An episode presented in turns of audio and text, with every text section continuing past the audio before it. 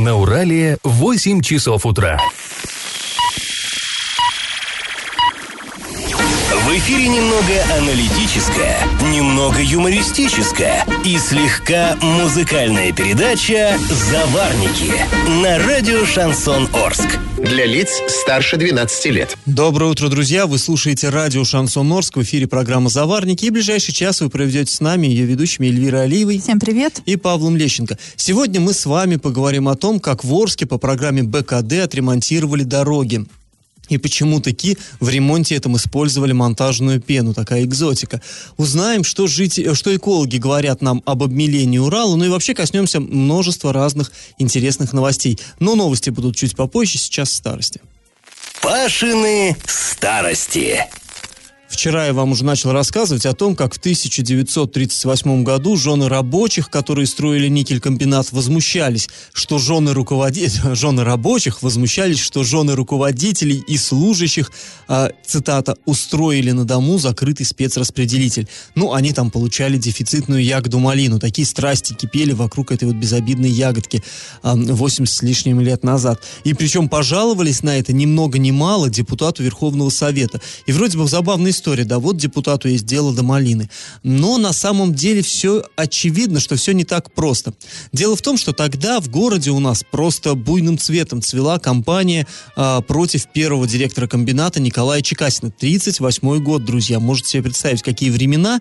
И тогда на него сыпались буквально обвинения одно с другим. Только-только в городе э, стала утихать э, вот эта история с Франкфуртом который вдруг оказался врагом народа, да, и оказалось, что он вредил повсюду, и в том, а Франкфурт был непосредственным шефом Чекасина, непосредственным его руководителем. А потом следом полетел Бандовский, это а, председатель городского совета, и тоже оказалось, что он вот тоже, как бы, как и Франкфурт, вредитель. Лепин, это начальник э, треста э, тяж, тяжпромстроя. То есть вот это вот все было, ну, годы большого террора, понятно. И тут против директора э, развивает получается такое целое, знаете, целое дело. И не только, бог с ней, с этой малиной. Там вот я как-то вам в одной из предыдущих старостей уже рассказывал, что в июле 38-го на этого директора жаловался профсоюзный лидер некий Панкратов. Говорил, что тот, цитата, «не взялся по-большевистски за устранение последствий вредительства и наплевательски относится к важнейшим мероприятиям». Конец цитаты. И Профорг тоже не стал мелочиться, он сразу наркому Кагановичу отправил это письмо и все. Потом вот эти вот жены рабочих вылезли со своим письмом письмом. Потом известно, что 3 сентября в Орск нагрянул э, представитель обкома ВКПБ, некий Яшечкин. Он тоже выступил с разгромной речью, где Чекасина назвал двурушником. Сами понимаете, по тем временам обвинения такие, они не просто вот как бы пахнут какой-то угрозой, они стеночкой попахивают на самом деле. И а, он обвинил э, Чекасина в том, что вокруг него, цитата, «свила гнездо такая сволочь, которая служила в армии Колчака, из бронепоезда расстреливала красноармейцев». Ничего себе обвинение, да? Ну, в общем, тогда Яшечкин требовал исключить директора из, па- из партии, ну и, вероятно, было много еще писем. Это вот просто то, что э, как бы мне удалось найти в архиве, которые и сохранились, и как-то вот они более-менее, так сказать, вместе кучненько хранятся. И вот это вот меня просто эта история поразила. То есть так, такая компания мощная, по тем временам, конечно, ужас просто. И вот, среди прочего, в архиве хранится такая переписка. Руководитель общего отдела горсовета Ерцанкин требовал от Чекасина, а также трех его замов, ответить, почему же они не явились на заседание горсовета, состоявшееся 27 октября октября того же года. Но вот неизвестно, что те трое замов ответили, но письмо первого директора никель-комбината в архиве хранится до сих пор, и мне кажется, оно очень показательным. Вот характеризует человека той эпохи, руководителя той эпохи. Цитирую, что ответил Чекасин. «А я не могу восстановить сейчас в памяти, где я был 27 октября 1938 года. Посему не могу дать и объяснение причин моей неявки на пленум горсовета». Вот так вот. Запросто. Не стал оправдываться. Ну, вовремя надо было, мол, спрашивать. Ну, судя по всему, тогда, конечно, действительно над его головой сгустились тучи, и он не мог этого не чувствовать и не понимать, глядя на все окружающее. Но, несмотря ни на что, как это ни странно, он сумел сохранить не только жизнь и свободу, но даже и должность. Год спустя, год спустя Николай Никитович был удостоен ордена Ленина. Он директорствовал на никеле аж до 40 -го года, и вот прошел и через репрессии, и через войны, и умер в Орске в 1963 году. Сегодня его имя носит одна из улиц поселка Никель. Ну а сейчас конкурс. Вот как я только что сказал, на Никеле есть улица Чекасина, а есть там же, в том же поселке улица Земнухова. Расположена там же в поселке Никель. Скажите, пожалуйста, кто этот Земнухов? Знаете ли вы своего героя? Вариант 1 – это герой гражданской войны. Вариант 2 – герой соцтруда. Вариант 3 – герой Советского Союза.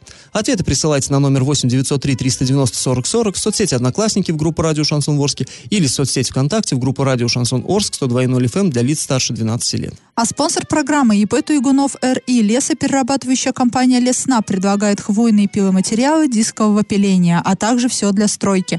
Адреса Орск, Металлистов 9 и Крайний 1Б, телефоны 470404 33 25 33 на правах рекламы. Галопом по Азиям Европам! Вчера в Орске перевернулось маршрутное такси «Газель». В момент аварии двигалась она не по своему маршруту и, по счастью, без пассажиров. ДТП произошло на улице Суворова. Предположительно, маршрутка столкнулась с автомобилем ВАЗ-2104, который тоже получил повреждения, и затем задела уже припаркованную у почтового отделения машину «Тойота». В помещении приюта Филимоша в Оренбурге от воздействия неизвестного газа не только погибли животные, не только пострадали волонтеры, но и поменяли, поменяли цвет кабель каналы. Вот э, знаете, провода, которые вот протянуты, ну, например, ну, ну, ну понятно, понятно, да, пластик. Пластик обычный, вот этот вот мягкий пластик, он поменял, он был белым и стал коричневым. И в помещении сейчас, несмотря на попытки проветрить, стоит неприятный химический запах. Накануне там побывал наш корреспондент, и подробнее а, можно почитать сейчас статью на сайте урал56.ру для лиц старше 16 лет. А, друзья, с 31 августа началась свободная продажа абонементов на сезон 19-20 игр хоккейного клуба «Южный Урал». Купить абонемент можно в кассе Дворца спорта «Юбилейный» на улице Станиславского, 52Г. Э, Время работы кассы с 10 до 18 часов, обед с 2 до 3 дня. А после небольшой паузы мы с вами вернемся в эту студию и поговорим о новостях завода синтетического спирта. Руководство обещает, что сегодня коллектив нач... коллективу начнут выдавать долги по зарплате. И как это понимать? А сегодня, 3 сентября, работникам синтетического спи- завода «Синтеспирда» в Орске обещают выдать долги по заработной плате за август. А все остальные долги планируется погасить в самое ближайшее время. Об этом почему-то, не, по непонятной мне причине, сообщает администрация нашего города. Но какое отношение администрация имеет э, к выплате долгов? Почему она это комментирует? Не, ну знаешь, когда задержка зарплаты формируется, люди говорят, куда смотрят чиновники. Ну вот они хотя бы так поучаствовали. Но в любом случае, обещано, что сегодня будут э, выдавать зарплату. 5 сентября на завод поступит первая партия сырья.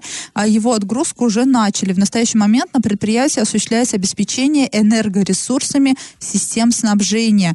А, и, э, ну, и напомним, что 2 сентября на, начался запуск Корского синтез спирта, ну или перезапуск, ну, не, не знаю, как правильно назвать. Работу начали э, цехи номер 10 и 12. А это первый этап пуска производства на предприятии предприятия. Распоряжение о начале работы а, дал главный инженер завода. И по поводу выплаты долгов по заработной плате. Вчера опять мы общались, ну, от одного проблемного предприятия плавно перейдем к другому, уже не существующему, но все еще проблемному предприятию, это ЮМЗу. Э, вчера только нам опять звонили сотрудники этого завода и говорили, что да, вы опять пишете, что нам выплачивают зарплату, чиновники опять дают комментарии, что нам выплачивают зарплату, а правительство опять опять же громко рапортуют, что выдаем зарплату, расплачиваемся с долгами, но опять выдали людям 500-600 тысяч рублей. И как 500-600 бы... рублей? Каких тысяч? Нет, ну нет, 500-600 а, тысяч, а, запятая тысяча, да, кому-то 500, кому-то 600. А я думал, сейчас юнзовцы слушают такие, кому-то 500 тысяч дали. Не, может быть, кому-то и дали, да мы не знаем этих людей. Нет, 500 запятая, 600 запятая тысяча. Кому-то вот такие разные суммы приходят, вот так вот и расплачиваются с долгами, а, с работниками. Ну, мы понимаем, да, что каждый месяц получать по 500 рублей, что копить? Копить, а потом через год оплачивать коммунальные услуги, еду покупать. Да, ну, тут еще э, дело в том, что юнзовцы, поскольку большинство из них, ну, подавляющее большинство оказалось без работы, работа, это надо куда-то, ну, в городе очень-то не устроишься, правильно? Ну, надо вот, куда-то например, ехать. на Синтеспирт теперь особо не устроишься, по ну, всей видимости. Конечно, надо куда-то ехать, надо, на это тоже деньги. Вот, вот мужику надо кормить семью, как да, токарю, давай да? вот, ж... вчера дети пошли в школу, элементарно Конечно. ребенку в школу собрать, это сколько денег надо? Ну, не знаю, может быть, какие-то субсидии получили, и какая-то эти 500 рублей, ну, это смех, конечно. А смех, издевательство. И тут тоже вот говорят, и в том числе правительство вчера аналогичный пресс-релиз а, присылало, что там Денис Пассер встретился с руководством руководством а, завода, и они там договорились, что все, начинают выплачивать долги. Но, опять же, нам не сказали, а как будут выплачивать долги? Полными суммами? Или также по 300, 500 э, и, и, и 400 рублей? Ну, неизвестно. Поэтому, если нас сейчас работники синтез спирта слушают, и когда вам сегодня начнут падать деньги на ваши карты, ну, вы, пожалуйста, позвоните нам, сообщите хотя бы, как вам выплачивают эти долги по заработной плате в полной сумме или вот этими вот копеечками, на которые, ну, просто ничего не купишь. Ну, и мы, в свою очередь, постараемся в этой ситуации разобраться. Сегодня вроде как мы должны пойти на этот завод, там а, намечается какой-то пресс-подход, брифинг, что-то такое. Постараемся все острые вопросы, конечно, задать, и завтра вам об этом рассказать. Ну и вы держите нас в курсе. И после небольшой паузы мы вернемся э, в эту студию и дадим ответ на вопрос, который интересует многих орских автомобилистов. Почему в Орске на улице Елшанской канализационные люки заделали монтажной пеной? И на правах рекламы спонсор программы ИП Туйгунов РИ лесоперерабатывающая компания Лесна предлагает брус, доску обрезную и необрезную строго установленных размеров. Адреса Орск, Металлистов 9 и крайний 1Б, телефоны 470404 33 25 33. Я в теме руководство Орска прокомментировало такую э, забавную достаточно ситуацию, которая сложилась на улице Елшанской. Ну, я, мне кажется, за последние вот там пару недель только ленивый не э, хихикал над тем, что там сделали дорогу по БКД, делали все там супер современными материалами, какие-то технологии, это да, щебеночно-мастичный асфальтобетон и все остальное прочее.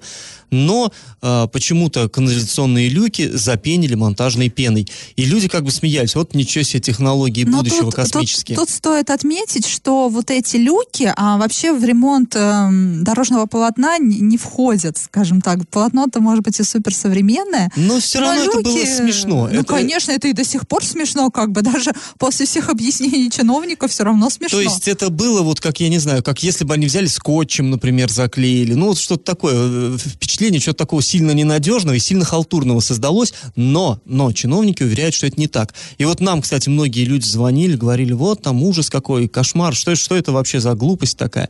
Ну вот мы задали этот вопрос, что это за глупость такая? Ну, нам ответили, что нет, не глупость, все нормально по технологии, и при том технология такая уже обкатанная и не новая. В общем, ответил нам на наш вопрос Сергей Щербань, зам главы Орска по муниципальному хозяйству. Дело в том, что практика именно запенивания или же герметизация, она не только в нашем городе, скажем, мы ее применили, данный подрядчик, да, применил он ее, а так у нас стоят в других городах, точно так же она присутствует. На данном участке дороги все колодцы обустроены жителями, поэтому приходилось подбирать крышки, где они не могли подбирать, потому что сейчас нестандартные колодцы, некоторые даже не выпускаются уже. К ним подбиралось специальное решение техническое, это дополнительное, э, скажем, наслоение металла с целью того, чтобы устранить заниженность этих колодцев. Так как данные колодцы имели свои нестандартные крышки, они имеют и побочный эффект при движении по ним большегрузных автомобилей, там еще, они издают звуки, которые нашим жителям это составляет неудобство. Поэтому принято решение как герметизации, так и устран... с целью устранения данных скажем, явление этого звука, мы, вернее, подрядчик применил резину или же прокладочную, или же вот запенивание. Ну, э, в общем, довольно э, так путано получилось. К тому же слышно было не очень, потому что интервью мы брали прям буквально на дороге. Где прям мимо... у этого запененного люка. У этого самого люка, да. В общем, Сергей Аликович что объяснил? Э, люки эти частные, там нестандартные э, часто колодцы, да, то есть там частный сектор же на Елшанской. Это канализационные колодцы, которые принадлежат частникам. И делали их, ну, кто сбору по сосенке, да, у кого какой был люк, такой и воткнули. И получается, что кольцо одного размера, там, крыша крышка немножко другого. Все это дело, сами понимаете, там, что, чтобы как-то подогнать под, общую, эм, под общие лекала, там приходилось кое-где металлом наваривать. Но в итоге машины проезжают, эти люки задевают, они дребезжат, они играют, как, э, как говорится. То есть, в общем, шум. И чтобы вот этого шума не было, взяли туда, подпустили монтажные пены. Это Сергей Аликович уверяет совершенно нормально, и в других городах э, сплошь и рядом На делается. самом деле, да, в других городах сплошь и рядом это делается, и также вызывает очень много юмора, потому что вот а, мы смотрели практику, в Тольятти также запенивали люки перед чемпионатом мира, в Самаре аналогично делали, а в каком-то городе также запенили перед приездом Владимира Путина, по всей видимости, когда бронированный автомобиль Владимира Путина будет ехать по улицам. Чтобы люк не дребезжал. Чтобы люк не дребезжал, Не да, раздражал. чтобы, чтобы все было плавно и герметично. Но, опять же, полезно мы смотреть санпины, правила там по дорожному ремонту. Нигде не прописан э, вариант такого, такой герметизации. Нигде, ни в правилах эксплуатации люков, ни, ну, нету. Я не знаю, это просто придумали сами дорожники, кто-то первый начал делать там в каких-то городах, и теперь считается, что это нормальная методика. Ну, я не уверена, а это нигде не задокументировано, не зафиксировано и не регламентировано. Ну, в любом случае, то есть это не наши дорожники выдумали, и мы можем так синхронно с жителями других э, российских городов только над этим улыбнуться, хотя вот специалисты говорят, что и улыбаться нечего, Нет, ну все мы посмотрим, нормально. как долго. Я не, я не очень не очень верю в то, что монтажная пена а, будет долго прослужит, когда по Ну, этому это хороший материал, в- несколько- в, окне же служит. Ага, довольно- ну так по окну не ездит Ну, тоже верно, грузы. да. А, ну да ладно, друзья. После небольшой паузы мы вернемся в эту студию и поговорим об интересном судебном процессе. Строители в Оренбурге подали в суд на школу, которую отремонтировали и заставили муниципалитет расплачиваться за нее. И на правах рекламы спонсор нашей программы ИП Туйгунов РИ. Лесоперерабатывающая компания Леснаб предлагает хвойные пиломатериалы дискового пиления, а также все для стройки. Адреса Орск, Металлистов 9, крайне 1Б, телефоны 470404 33 25 33. И как это понимать?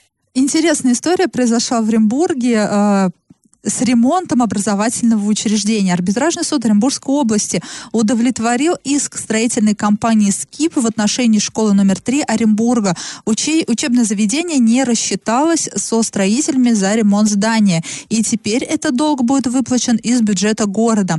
Дело в том, что компания «Скип» еще в 2016 году, сейчас уже 19 да, кто забыл, в 2016 году выполнила ремонт в школе 3 Оренбурга, где, нах- который находится на проспекте Гагарина. И там были выявлены, там в тот момент были выявлены признаки аварийности, то есть, э, скажем так, ремонт был жизненно необходим, но чтобы образовательное учреждение функционировало.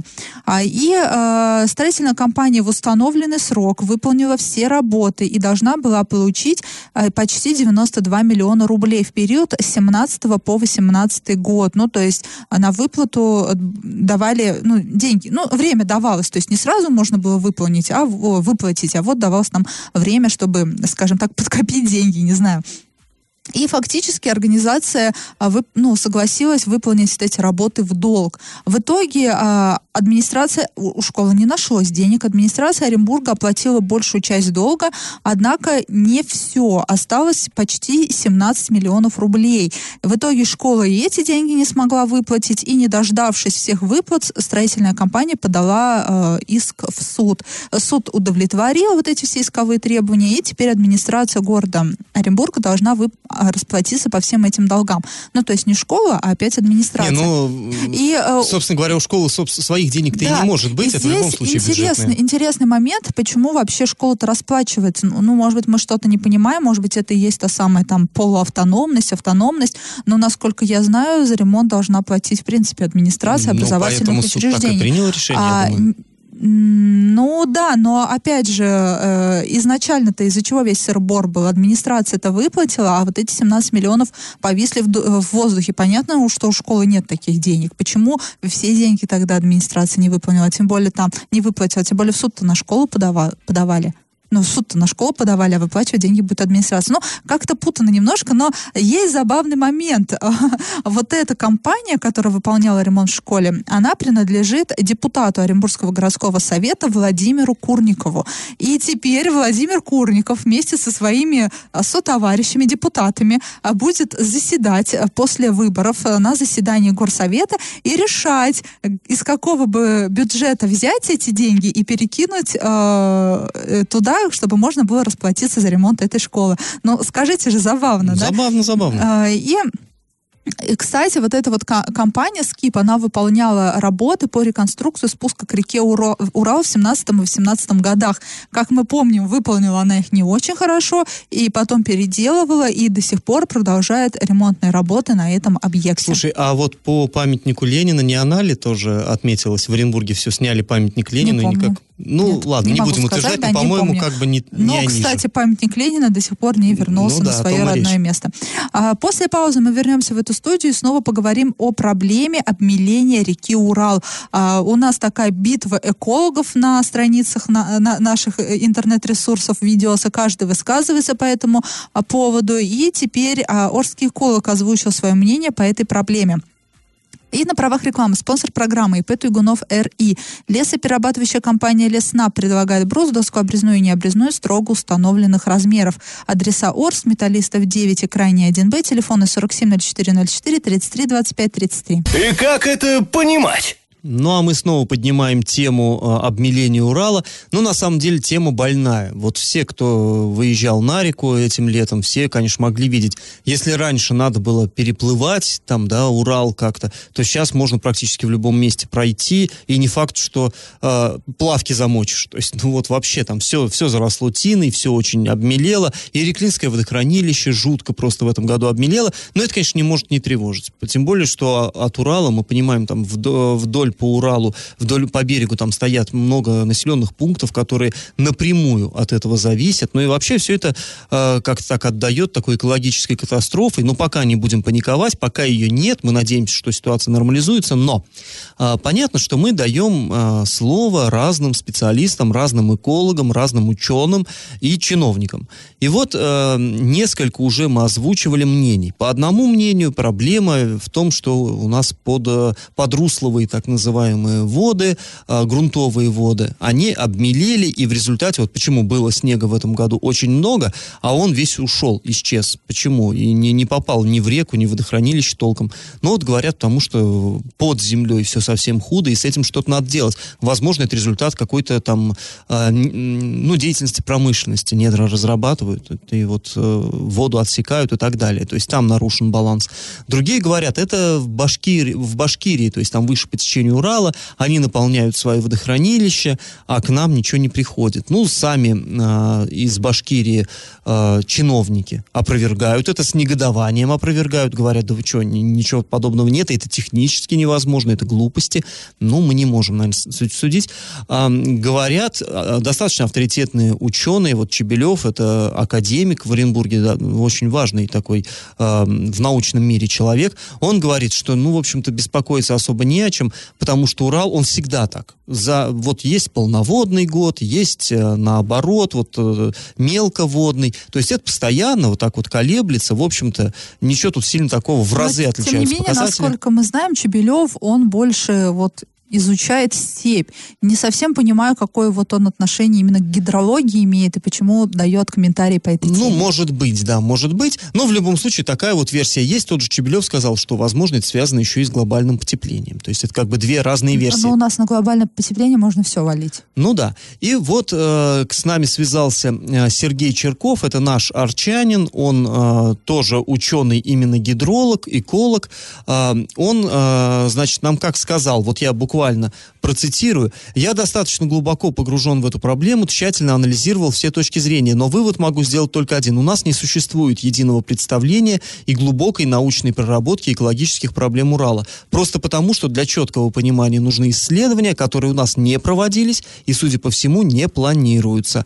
Никто не может конкретно сказать, почему мелеет река и что необходимо сделать для исправления сложившейся ситуации. То есть ситуация пущена на самотек. Ответственные лица надеются, что это естественный процесс и все как-нибудь само выправится. А мы пока подождем. Конец цитаты. Ну вот мне кажется, это, на- наверное, самая адекватная реакция на происходящее. То есть версий действительно может быть масса. Может это там э, грунтовые воды, может это те, то же самое глобальное потепление, но оно, оно действительно есть, это факт, с этим надо мириться. Ну, как бы это надо учитывать, точнее, не мириться. Вот. То есть причин может быть масса, но э, во всяком случае мне тоже кажется, как и вот э, Черкову, что сидеть и ждать, что вот-вот как-нибудь само все исправится, это, наверное, самый худший выход из ситуации. Потому что, ну, если проблема есть, надо разобраться, почему она есть и к чему все это ведет. Как-то э, ненормально сидеть и ждать. А, Вот. И, кстати говоря, тот же Черков сообщает, что вот, например, в Сибири сразу пять субъектов федерации, это Кемеровская, Тюменская, Челябинская, ну, Челябинская не совсем Сибирь, конечно, мы понимаем, а, э, Ямало-Ненецкий автономный округ и прочие, они приняли участие в проекте Института водных проблем Российской Академии Наук по созданию цифрового Обь-Иртышского бассейна. Там грандиозное совершенно исследование, глобальное, которое должно в течение нескольких лет выяснить, что происходит вот с Обью, Иртышом и их притоками, и как можно вот эту ситуацию переломить.